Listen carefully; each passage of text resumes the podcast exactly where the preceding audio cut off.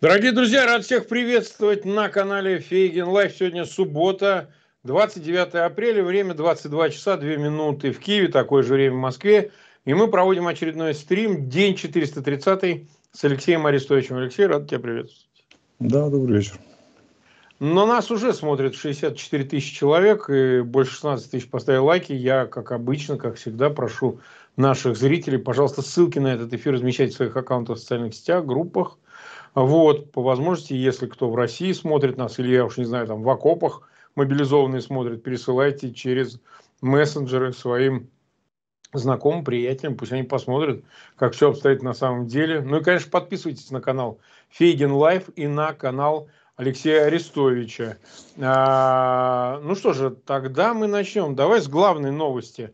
А, вот то, что произошло в Умане и Днепре убито, по-моему, около 25 человек.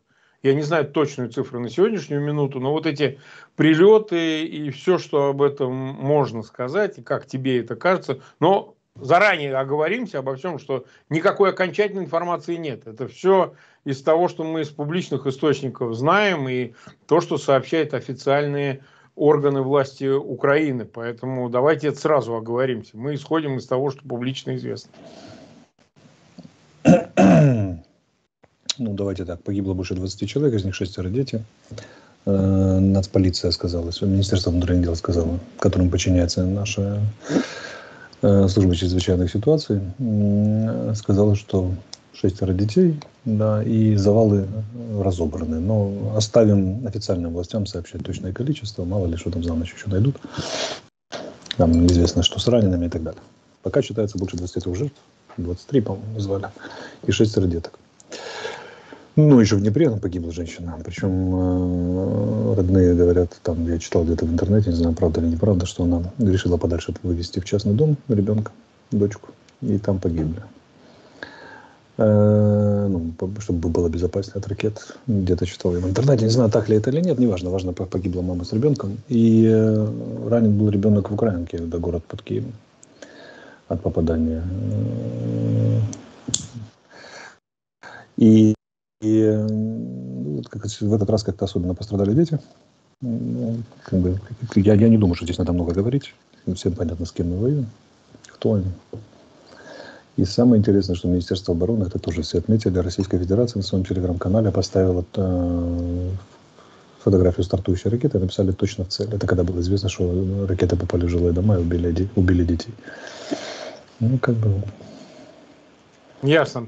Мы в связи с этим э, начинаем опрос, как обычно.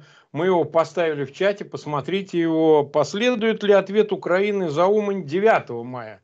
Мы подчеркиваем, именно 9 мая. Ответ «да» или «нет». Вот давайте посмотрим, как проголосуют наши э, подписчики, наши зрители в чате. Это очень интересный вопрос. А на твой взгляд, действительно, 9 мая э, риск удара по Москве в связи там, а, с Уманью и с Днепром, он возрос или не возрос? Да, это же несерьезная постановка вопроса. Мы же не Почему? занимаемся, мы не занимаемся вместе, местью, мы занимаемся выигрышем войны. Если удар по Москве, да, опять же, куда же, будет рассчитан нашим военно-политическим руководством как выгодный в военном отношении, он будет реализован. А просто кому-то мстить или там кому-то пачкать штаны, напугать, а смысл какой? Ну, это, это для климата Они... в обществе. Люди, люди этого хотят в Украине. Ну, клим, ну, климат в обществе, ну, как бы, есть опасная тенденция увлечься климатом в обществе. Нам надо войну выигрывать, а для этого должны, должны быть хладнокровные, как математики. Угу. А климат в обществе – это такой военный популизм. Как бы. Он, ну, он есть, мы не можем... При, при, при наших ресурсах нам, нам надо его избегать, даже если он есть. Ну вот смотри, а почему вообще так получилось? Какие они использовали ракеты? Почему вот э, жилые дома, это вот не отнесешь же уже, какой может быть подряд раз э, на случайное попадание, не туда залетело, вот все вот эти аргументы, которые пропаганда, ну и, видимо, официальные источники в России, не парясь, раз за разом, э, значит, э, об этом заявляют. Ну, там всякие клоуны, даже не буду называть их фамилии, там рассказывают, что это как бы ракета Бога, что вот те ракеты, которые в Донецк летят, они неправильные, а вот те, которые в Умане Днепр, они хоть и, конечно, попадают в жилые дома, но они правильные. Ну, я так утрирую. Ну, судя по заявлениям командования наших воздушных сил, это ракеты типа Х-101 и, и Х-101, Х-555. Угу. И э, вроде бы подозревались Х-22, но это лучше уточнить у военных. Я как бы э, не видел. Большинство из них сбили, часть попала. Но вот какие цели они летели, сказать сложно. Не знаю. Э, насколько они преднамеренно бьют по гражданским, не знаю. Не могу ничего сказать. Важный результат. Преднамеренно, непреднамеренно. Какая разница крестьянину, как писал ну, писатель, кто гонит, ветер гонит, а, вернее, огонь, кто гонит огонь, который сжигает его поле. Ветер или этот самый, или, или, или э, злодей, который его подпалил. Все равно поле сгорело, правильно? Ну, та же самая история у нас. Это даже с юридической точки зрения, думаю, ты скажешь лучше меня, квалифицируется как, даже если они непреднамеренно. Даже если они не, ну это субъективная да. сторона, это, конечно, ну, нужно. Ну, ну, ну, а, То есть они, да. Да. Допустим, они стреляют только по военным целям. Представим себе, невероятно. Это какая разница, если у нас почти 500 детей, 500 детей погибло, это только по официальным данным. На гражданских там зашкаливающее количество, десятки тысяч.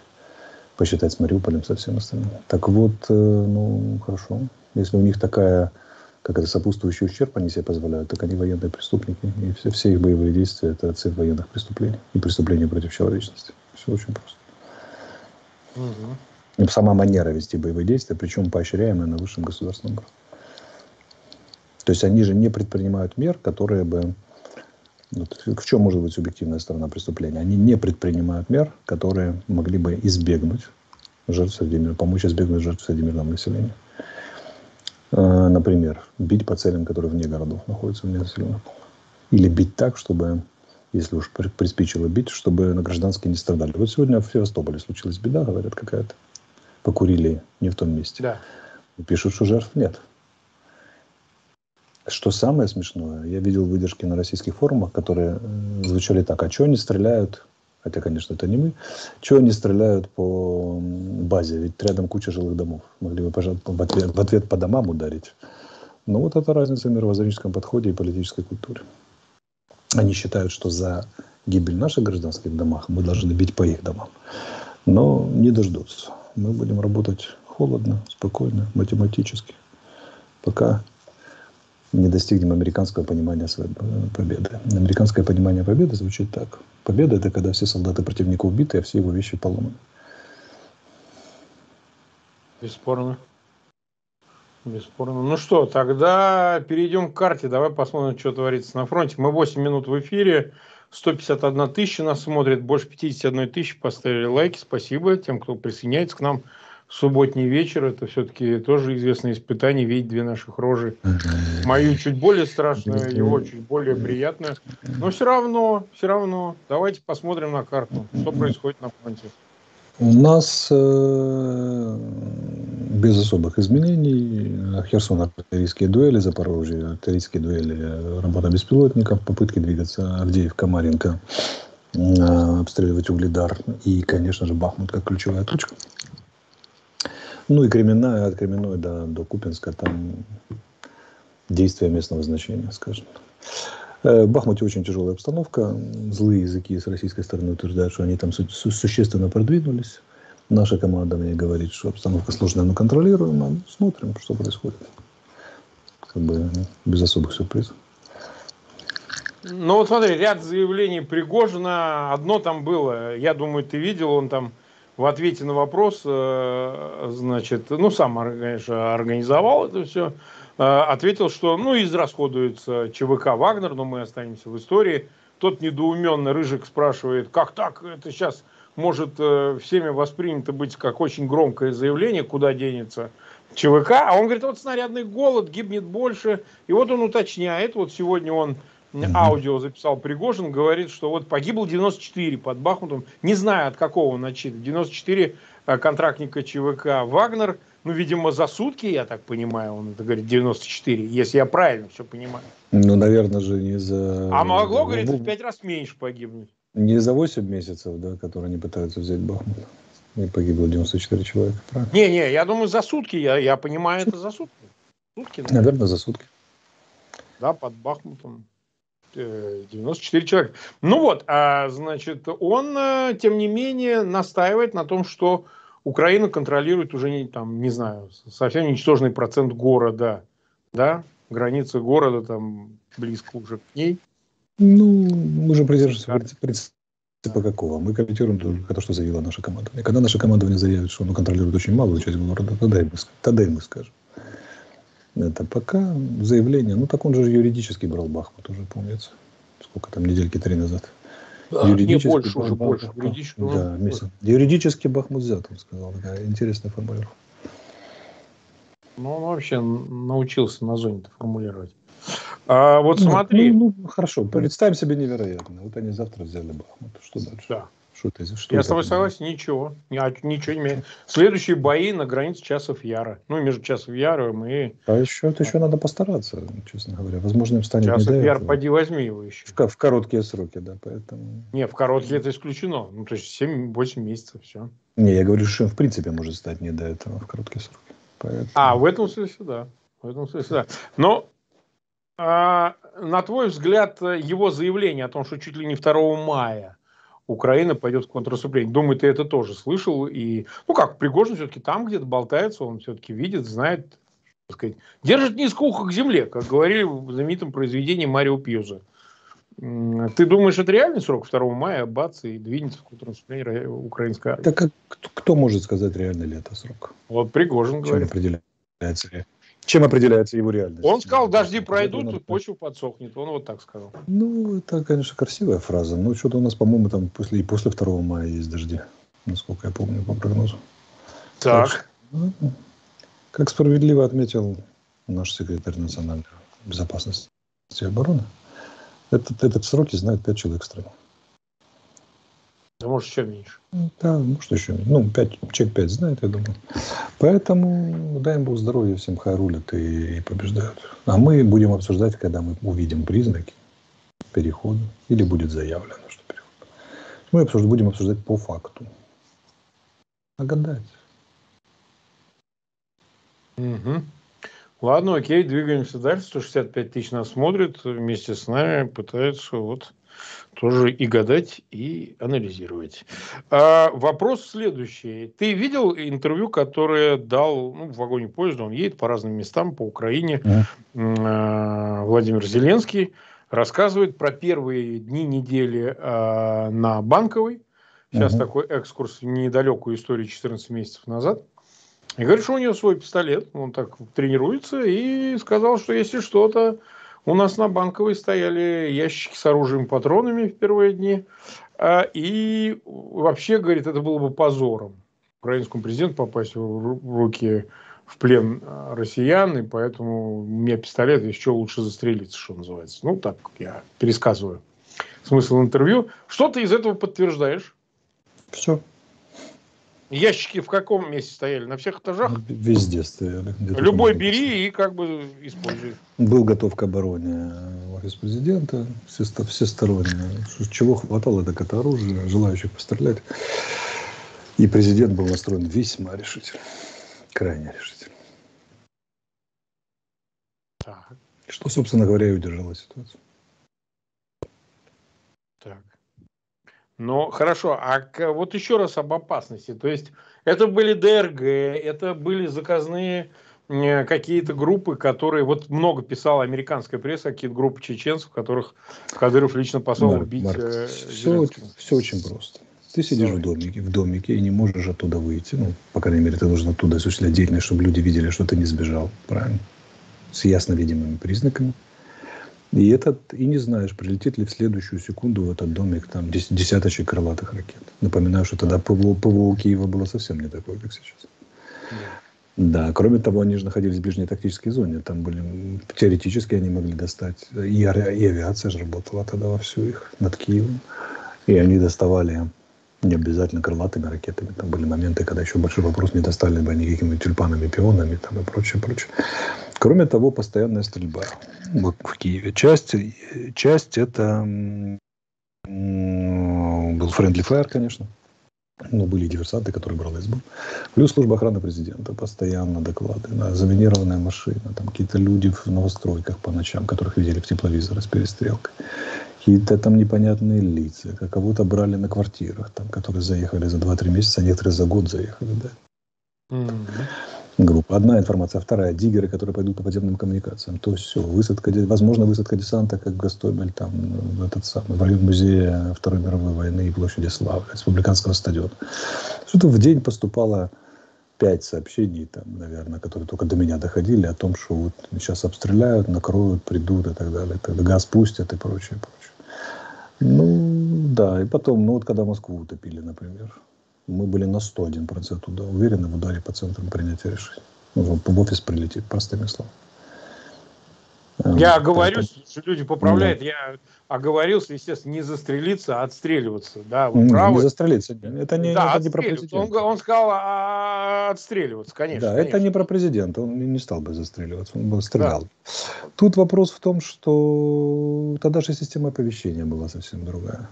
Не, не все мы видели, не все знали. И я, ПВО было очень слабое. То есть я, я был на 101% уверен, что уж после Москвы нам точно сейчас, сейчас прилетит. Без вариантов. Ну, вот. ну и множество таких случаев. Ну, просто мы, понимаешь, мы жили в постоянной атмосфере, вот, вот сейчас, сейчас прилетит.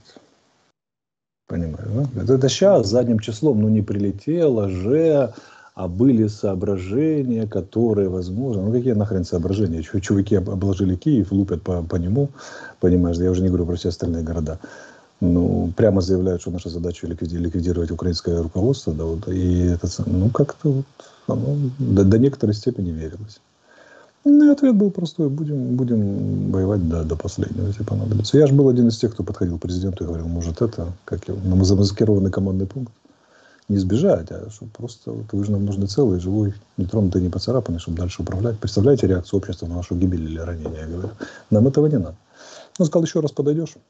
Значит, э, ну, там нас было трое людей, разбиравшихся в военных вопросах. Еще раз подойдете, мы, мы с вами больше не работаем. Все. Вот, вот его позиция. Очень четко. Никакой эвакуации.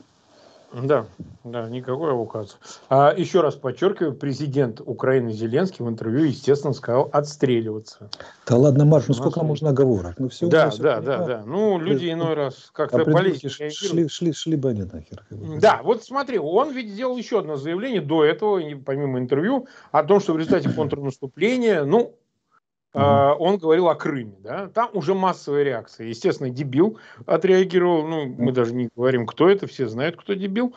А вот, э, значит, дебил сказал, что, значит, э, на это, сейчас я зачитаю, ну, это, естественно, Медведев, что зампред Совбеза РФ Медведев о заявлениях Зеленского по Крыму, но не надо недооценивать даже бредовые выступления. Это еще и истерический манифест, как интересно, угу. киевского режима в целях консолидации нацистской элиты, поддержая, это ты, главный нацист, видимо, mm-hmm. боевого духа войска, получение новой поддержки от своих спонсоров.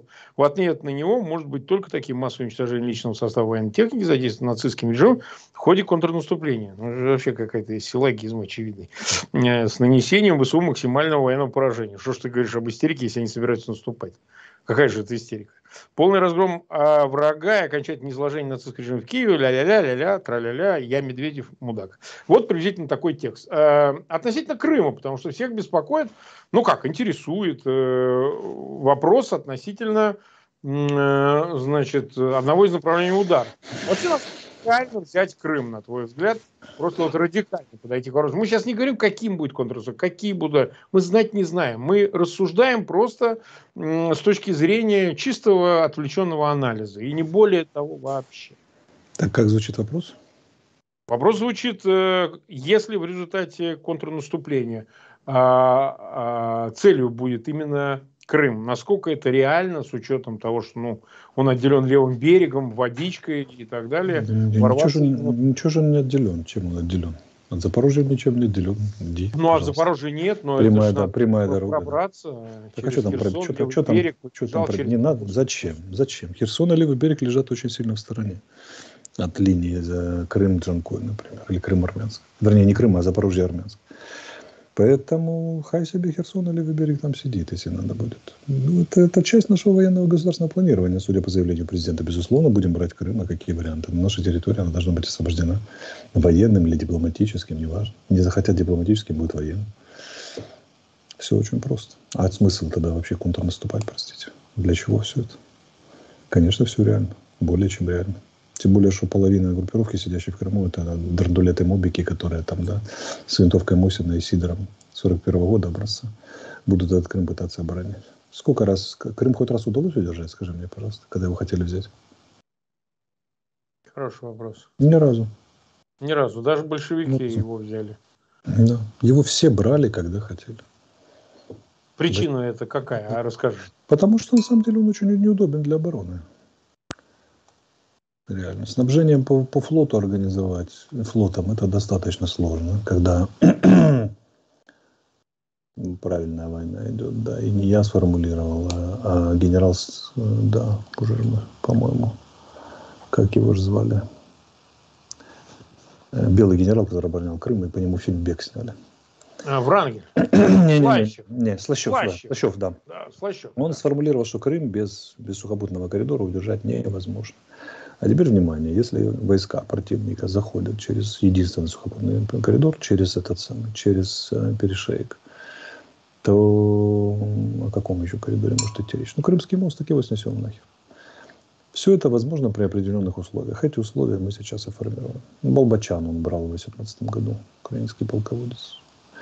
Брали его, брали его немцы, брали его большевики, брали его советы, обратно брали брали его, ну, кто его только не брал, французы, турки и англичане в Крымскую войну. Ну, брали, то есть, как это, э, Крым брал, Астрахань брал, возьмем, еще раз. Да не бог весь какая военная задача. Они будут прыгать и кричать про ядерное оружие, я очень сильно сомневаюсь, глядя на позицию Китая. А даже если закричат, ну что, что нас это остановит? Или они по Крыму будут бить ядерным оружием? По наступающим частям. Слушай, по, по, по, по Херсону, который типа считают своим, убивают мирных граждан. Ну, так, ну, я представляю, ядерный удар по Крыму очень сильно настроит крымчан на поддержку режима Путина и облегчит нам переход. Да, ему, а он срать на них хотел, на крымчан. Ты что думаешь, он на людях, что ли, там хоть как-то? Так я же не про него говорю. Я же говорю про, нас, про, про, про крымчан. Поэтому ну, я очень скептически к этому отношусь тихонечко уйдут и скажут, да, так получилось, все НАТО против нас, но мы сделаем ошибки и возьмем его обязательно в 27 году еще раз. А пока, извините, надо принимать сложные решения, как они уходили из Херсона. Вообще вся эта истерика, типа Крым, это все, это конец всему, Путин точно пойдет на ядерное, это, это все. Она уже, она уже в э, мае или апреле 23 уже не, не смотрится. Уже все, все, все, все понятно и про ядерное, и про их способность что-то там удерживать. Все это детский сад, шестая сильная группа, детский лепет. Возьмем. Угу. 207 тысяч нас смотрит, 73,5 тысячи поставили лайки. Вот смотри, такая новость была, она прошла день назад. А, по данным а, издания Нью-Йорк Таймс, э, со ссылкой на группу экспертов по ядерным ЧС Национального управления ядерной безопасности при Министерстве энергетики США, США якобы, опять же, это не вполне подтвержденная информация, устанавливают на территории Украины сенсоры, которые способны фиксировать радиационную активность, определять место, силу и последствия возможного ядерного взрыва. Но ты допускаешь, что все-таки США как-то заранее э, ну, стараются предвосхитить это действительно могут какие-то сенсоры устанавливать каким-то образом, чтобы вовремя реагировать и так далее, и так далее. Понимаешь, Марк, это все билетристика. Сенсоры и так далее. Что возможно, без сенсоров удастся скрыть ядерный взрыв, если он произойдет? Хороший вопрос. Как, как вообще, собственно говоря? Простите, ну, может, это только одно название сенсора, а на это самом ж, деле ж... какие-нибудь средства раннего предупреждения, что-нибудь такое. А, так, средства раннего предупреждения даже спутниковая группировка обеспечивает, и много других видов разведки. Ну, это все, это, это журналистика такая, такая желтый, желтизной отдающая, это пресса, которую мы цитируем, потому что ну, какие-то сенсоры, которые... Я, я, куда, куда надо ударить в Украине ядерным взрывом, чтобы его никто не заметил, скажи, пожалуйста. Хороший вопрос. Какие там, какие там еще нужны? Его заснимут на всех этих самых, на, на, на, на все камеры, на все виды, размножат в ТикТоке, в Телеграме, еще, еще съездят, съездят на Щекорицу. Это несерьезный разговор. Сенсоры какие-то. доказательств. Угу. А вот смотри, да, да, да, да, да, да, давай ты лучше. Не-не-не, все, говори, говори.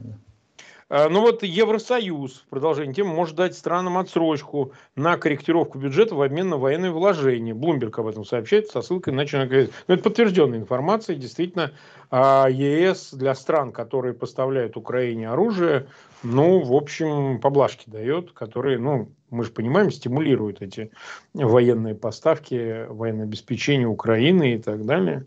А, насколько это действенная вещь. Вот вообще а тема военной помощи именно не из Америки, там все понятно, а именно что из стран Евросоюза или подобных им, а, она вот закупается какая-то коммерческая, по коммерческой линии военная помощь, на твой взгляд? Ну, какие-то вещи, которые невозможно быть переданными, а только за них заплатить. Там.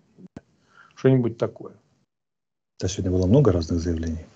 Заявления про F-16 много раз звучали. Заявления да. британцев, британцев о том, что они все-таки решили закупить дальнобойные ракеты дальностью 200 километров, создать фонд, передать их Украине для Химарса. Ну, сегодня день заявлений. Много заявлений про то, что несколько десятков пилотов уже готовы. Это наши э, воздушные силы. Заявление министра иностранных дел о том, что вот страны уже всерьез думают о том, что надо все-таки начинать тренировать, передавать. А и заявление президента, что мы пойдем в контрнаступление, не дожидаясь F-16.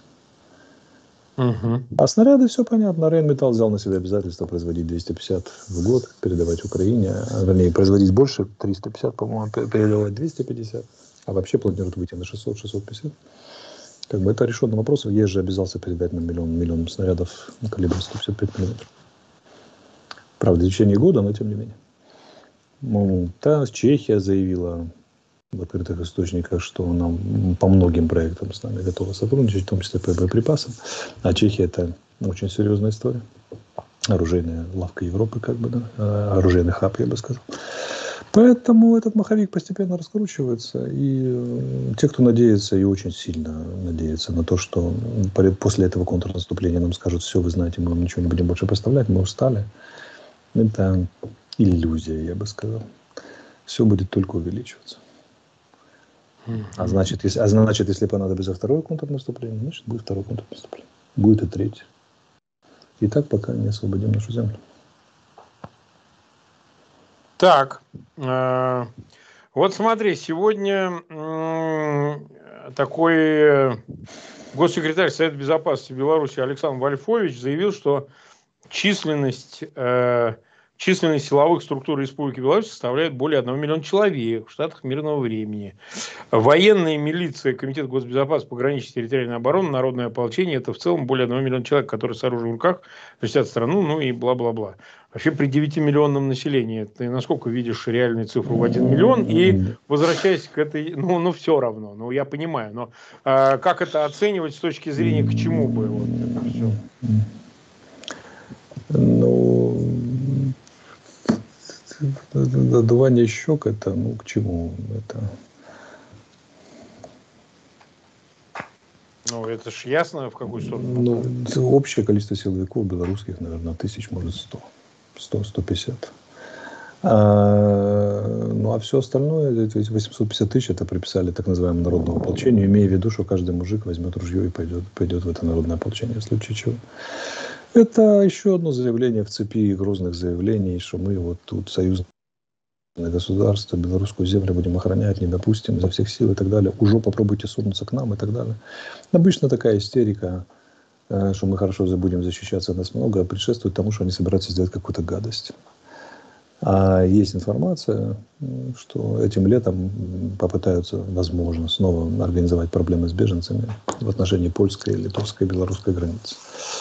Ну и э, надо же грозно напомнить, что если ежели что, то у нас тут миллион целый защищается. Ну да, да, да. Как бы все это понты для приезжих. Да. Такое все. Несерьезно. Так, ну вот смотри. В Лондоне летом пройдет финансовый Рамштайн. Ну, так они его условно называют, формат такой финансовый, uh-huh. помощь Украине. Да? Конференция доноров Украины. Forbes э, рассказал, как Киев планирует привлечь миллиард долларов для восстановления страны.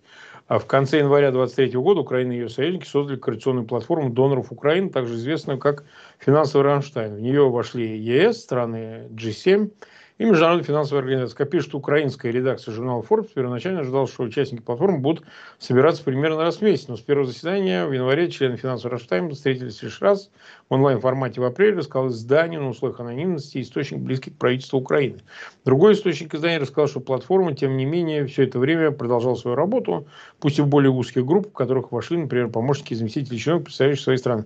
Вот давай мы об этом поговорим. И главное, что как тебе видится вообще перспектива этих самых репараций, да, которые, в общем, обсуждали, обсуждали, сейчас как-то более стихло. Появились такие настораживающие заявления о том, что, ну, вот тяжело с Россией получить. Получается, что бремя а, финансового, бремя, финансовое бремя восстановления Украины может лечь на налогоплательщиков европейских, американских, там, G7 стран и так далее. Вот э, этот тормоз, он чем вызван, на твой взгляд, как тебе это представляется? Хотя об этом заявляется, что это институционально противоречит принципам, на которых основано э, коллективное западное общество, в котором уважается право собственности, поэтому госактивы и часть там, корпоративных активов очень тяжело ввиду этого отнять у России в пользу Украины. Ну вот такая нотка, она появилась. Что бы ты сказал? Это и есть причина за законодательство, а самое главное, принципы, при, принципы права западного не позволяют так просто отнимать частную и корпоративную собственность. И даже государственную так просто. Они заморозить заморозили ее, а вот так изъять, да еще передать третьей стороне, это, это проблема. И, видимо, эта проблема в западном понимании юриспруденции не решается.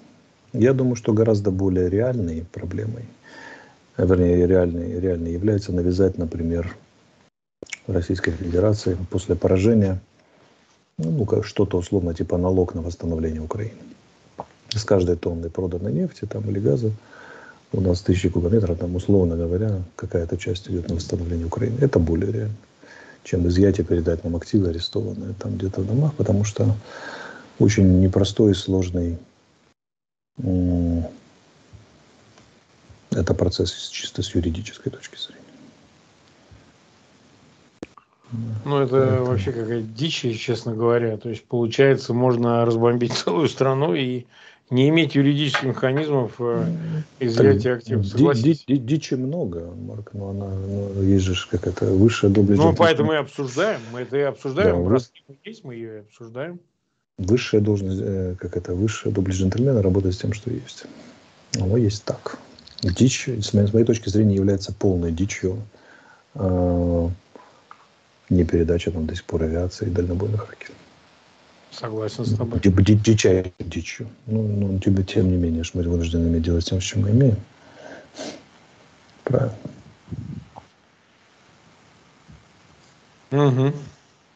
Вот смотри, 223 тысячи нас смотрят почти 84 тысячи поставили лайки, и мы 30, почти 3 минуты в эфире, у нас еще время есть, еще есть несколько тем обсудить. У меня просьба к нашим зрителям, не забывайте, что только от вашей активности, от ссылок, которые вы размещаете в своих аккаунтах в социальных сетях и группах, э, зависит, э, какое количество людей посмотрят э, этот эфир, поэтому напоминаю вам, также подписываться на канал Фейгин Live и на канал Алексея Арестовича. У нас идет голосование.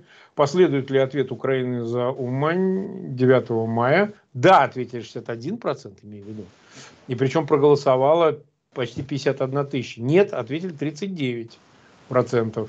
Но у нас еще опрос не завершен, поэтому те, кто еще не проголосовал, голосуйте. Это в чате, просто нажимайте «да» или «нет». Ну, так нам так сказать, для справочного такого голосования всегда не безинтересно, как люди считают, оправдываются ли наши э, прогнозы или там допущения, которые мы делаем.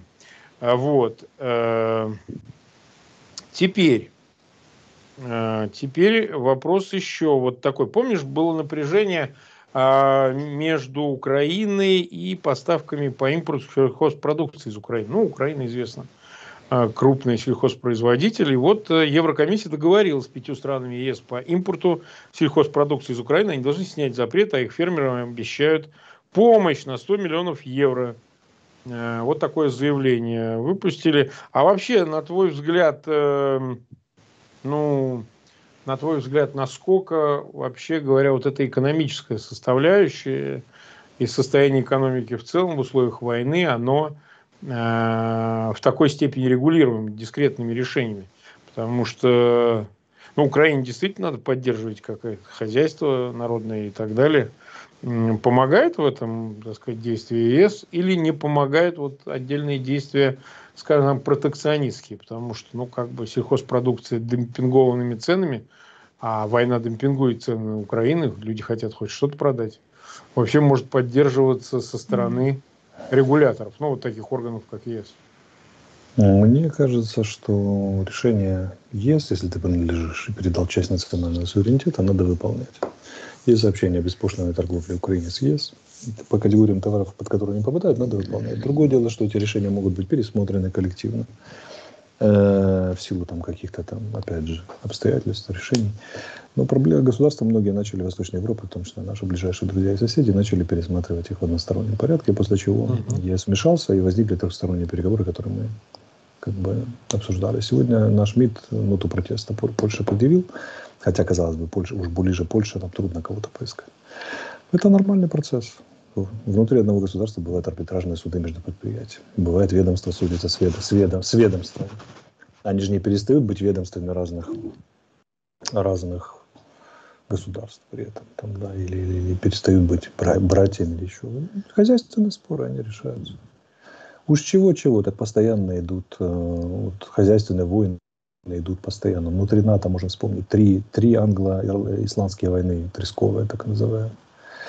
И вообще О, в НАТО, да. да, в НАТО, по-моему, около больше, больше 10 зон потенциальных военных конфликтов неурегулированных. Простейшая Греция, Турция.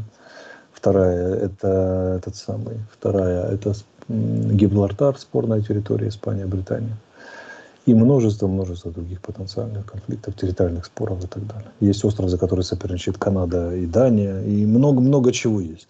Поэтому, ну, если там доходит, например, в Гибралтаре стороны регулярно угрожали друг другу применением вооруженной силы, две страны НАТО, то что уже там говорить про сельскохозяйственные споры? Такова селевик, говорят у них. Да уж что-что, но да, фермеры всегда будут хотеть люди больше зарабатывать и не хотят, чтобы зарабатывал кто-то другой за их счет. Это не меняет принципов государственной политики, определенных на сегодня и с ЕС, и с нашими соседями, особенно с Польшей. Ну, хозяйствующие субъекты могут спорить, в том числе на государственном уровне. Государство защищает своих субъектов. Их свои, э, их свои, своих, наши, наши своих. Потом находятся какие-то третейские решения, в том числе, возможно, с помощью Евросоюза. Угу. Мы стесняться так. не будем, понадобится нота, вот вам, пожалуйста, нота. А я прошу зрителей, у нас вот 90, близко к одной тысячи лайков, если вы поставите еще где-то, ну, десятку тысяч, было бы очень даже неплохо. Те, кто нас уже прямо смотрит, а, двиньте пальцем по кнопочке. Вот смотри, тоже мне поинтереснее показалась новость. Кремль планирует отправить на войну еще 115 тысяч человек, сообщает Вашингтон-Пост. Да? Ну, понятно, они согласно секретным документам американской разведки, Россия уже потеряла от 189 тысяч до 223 тысяч человек, из них примерно 45 тысяч погибших. Вот так оценивает э, американская разведка. Ну, наверное, это условные 45 тысяч, но тем не менее. То есть потери считаются вот те самые санитарные, о которых ты говорил, в числе которых как раз 45 тысяч погибшими считаются. Чтобы восполнить потери, Кремль хочет в течение года незаметно, как сказано в статье, завербовать в российскую армию еще 400 тысяч человек. Кроме Кроме того, ближайшая цель российской властей стоит в том, чтобы нанять 415 тысяч контрактников, из которых 300 тысяч будут служить в качестве резерва, а 115 тысяч будут формировать новые подразделения или пополнять недоукомплектованные, находящиеся непосредственно в зоне боевых действий. Как ты вообще оцениваешь и начало работы закона и всего, что с ним связано по этой части? Вот что бы ты сказал? Ну, во-первых, они есть анонсированные планы по увеличению численности вооруженных сил Российской Федерации до полутора миллионов человек, ну, только сухопутный компонент, насколько я помню. Формируется 16 новых дивизий по планам до 26 года, и вообще там планов в громаде. Это же надо делать на какой-то основе. Правильно? Угу. Поэтому, поэтому как бы мы, они и делают. В том числе анонсируются планы по призыву и так далее. Так что эту проблему можно разделить на две части. Пополнением потерь или увеличение численности действующих войск, занятых в войне с Украиной, и, в принципе, планы, дальнейшие планы строительства вооруженных сил Российской Федерации. И те, и те планы предусматривают призыв большого количества людей. Заключение контракта, там, увеличение призыва, они же призывной возраст повышают потихоньку, расширяя возрастные категории, а значит и количество граждан которые могут, могут быть призвать. В общем, дело идет к увеличению. В рамках ли войны, в рамках общего строительства, и, я, которое я понимаю не иначе, как подготовка ко второму раунду войны, они будут увеличивать численность, пытаться. Насколько выйдет это у них, насколько у них будет возможность, это большой вопрос. Этот вопрос напрямую зависит от того, что будет по результатам этой войны. Э, позволят ли им снять санкции, которые и э, касаются именно строительства вооруженных сил, военно-промышленного комплекса и его способности обеспечить свои вооруженные силы, вооружение, военной техникой, материальным запасом.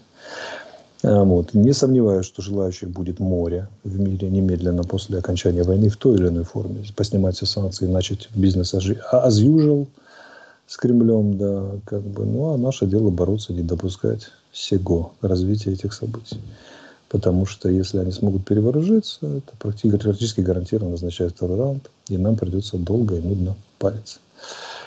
Вот. По поводу потерь могу тебе сказать так, что из да, тех, кого давай. считают раненым, минимум половину умерли. Там полный швах с тактической медициной, полнейший. Э, это мы, уже, это мы уже понимаем, потому что мне кажется, вот 45 тысяч это то, что очень осторожно оценки, которые, ну, скажем так, те фамилии легально подтвержденные, да. кому отнесли письма, потому что есть проект, который ведет ряд независимых СМИ в Москве, сетевых, естественно, они в России не базируются, они вот э, собирают только живые фамилии, только живых, ну, в смысле настоящие, проверенные, да, то, что из регионов они получают, кому принесли похоронку и так далее, ну, как могут. И там очень скромные цифры, там несколько десятков тысяч, но... Как работают реальности, американские да. госорганы? Они, когда имеют гарантированное подтверждение из многих источников, они скажут, да, 45. Но реально мы же понимаем, там одних ампутантов сколько. Недавно прошло уже по открытой печати, что очень много ампутаций за неправильно наложенных жгутов и все остальное, потому что уровень этот самый уровень э, медицинский очень, очень, как это, очень слабый. Поэтому, скорее всего, они оперируют материалами боевых донесений, которые перехвачены, скажем так, в российских штабах. И по ним прошло 45. А реально на этапе эвакуации, оказания медпомощи, госпиталя и все остальное, там как, как минимум вдвое. Но пока мы ориентируемся на данные, которые наш генеральный штаб предоставляет. Он числит 190 тысяч человек. Единственное, что, это же надо сказать, сказать, что они считают, американцы считают только потери вооруженных сил Российской Федерации. Росгвардия, ЧВК, корпуса ЛНР, ДНР, так называемые армии и так далее. Ну, 190 выходят спокойно, если, если не больше. Угу. Поэтому за американскую цифру можно спокойненько умножать на 3 минимум, и как раз выходит да, наша цифра. Ну, безусловно, будет так скориентирована по окончанию войны, и она будет, будет уточняться и уточняться, но может быть чуть больше, чуть меньше реальных данных, потому что и у нас возможны ошибки в, подсчет, в подсчетах, наложении там, и так далее. Но в целом она будет примерно такой. Потери зашкаливающие, потери колоссальные. Ясно. 40, э, почти 3 минуты в эфире. У нас сегодня есть еще одна тема, последняя на сегодня тема. Я прошу обратить внимание на экран. Вот, это проект «Хочу жить» Единого центра приема обращений военнослужащих РФ по сдаче в плен, ну и тех, кто э, в том числе в плену находится. Ко мне обращаются, не секрет, очень преизрядное количество соотечественников российских, которые э, разыскивают родственник. Вот сейчас на экране это такая заплатка информационная, это а, вот этот проект с QR-кодами любой может навести, выйти на эти. Это государственный проект Украины, подчеркиваю. Это те, кто разыскивает и своих, э, возможно, находящихся в плену, э, российских военнослужащих, мобилизованных, всяких других, ну и те, кто там, э, в общем, не видит другого способа, собирается как-то для себя эту войну прекратить, боится, хочет выжить и так далее. Неважно, какие причины, политические, может быть, там идеологические соображения. Вот э, дело в том, что ко мне обращаются, как я уже сказал, многие из тех, кто разыскивают э, своих близких. Вот, я их отправляю в этот центр «Хочу жить» для того, чтобы они выяснили, жив человек, в или нет. А вот, поэтому мы э, рассказываем об этом государственном проекте, по-моему, очень важном поскольку, ну, вот мы говорили о том, погибшие, э, значит, пропавшие, кому их относят. И проект «Хочу жить» э, государственный, я подчеркиваю, проект, это официальный проект властей Украины. Э, в описании к этому видео мы дадим, обратите внимание, две ссылки. Одна на сайт «Хочу жить.ком» и вторая на телеграм-канал «Хочу жить». Вот. Вы можете по ним пройти по этим ссылкам. Вот это сейчас у вас сайт мы показали э, проекта «Хочу жить» и телеграм-канал такой же. То есть, если вы хотите обратиться, узнать о судьбе или что-то еще, то, конечно, надо обращаться э, туда. Подпишитесь, особенно из России, все, кто может, на телеграм-канал их.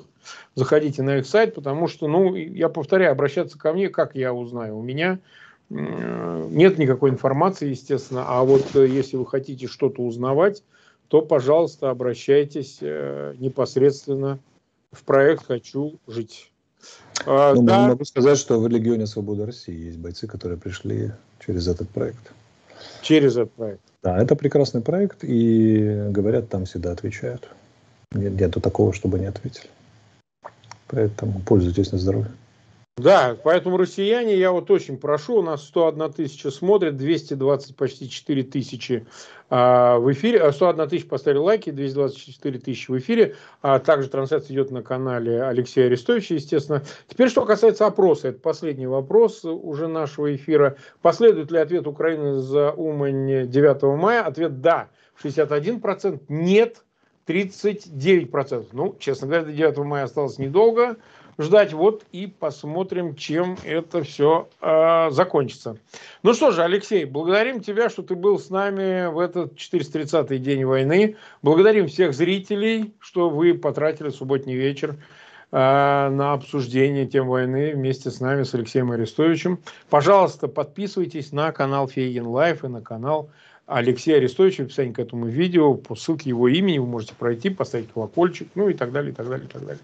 Вот. Ну что, мы встречаемся в понедельник, я думаю, да? Да. 22? Да.